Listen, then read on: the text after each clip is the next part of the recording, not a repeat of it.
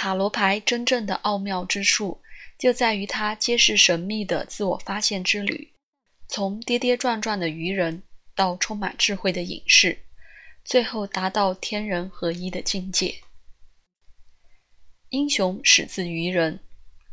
我们心目中的英雄从何而来？诞生于何地？以什么为食？接受何种教育？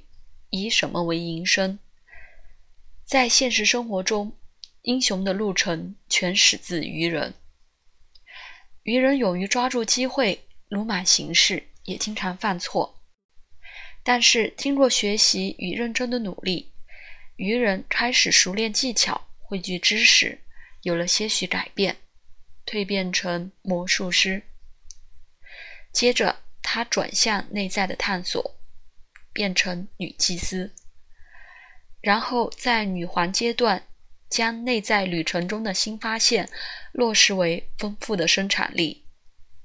到此，曾是愚人的他已有意义重大的东西成型，他会像皇帝一样小心呵护他，为他负起责任。接着，他会开始顾虑他在别人眼中的评价，并体认自己在社会里祭司的地位。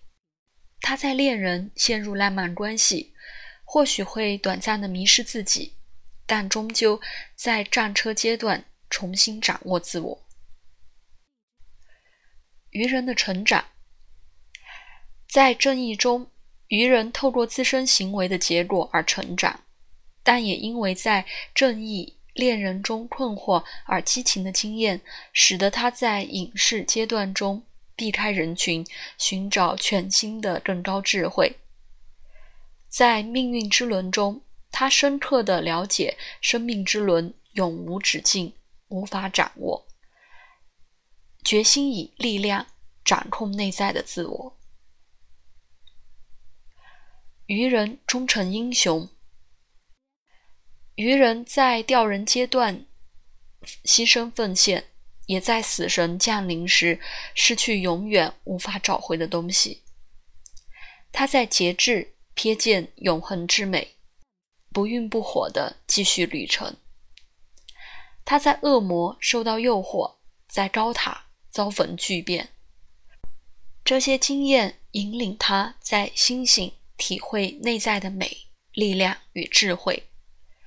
最后，他与月亮的幻象奋力一搏，然后进入太阳沉静清明的境界。最后，他已为审判做好准备，步向世界。你准备好展开你的英雄之旅了吗？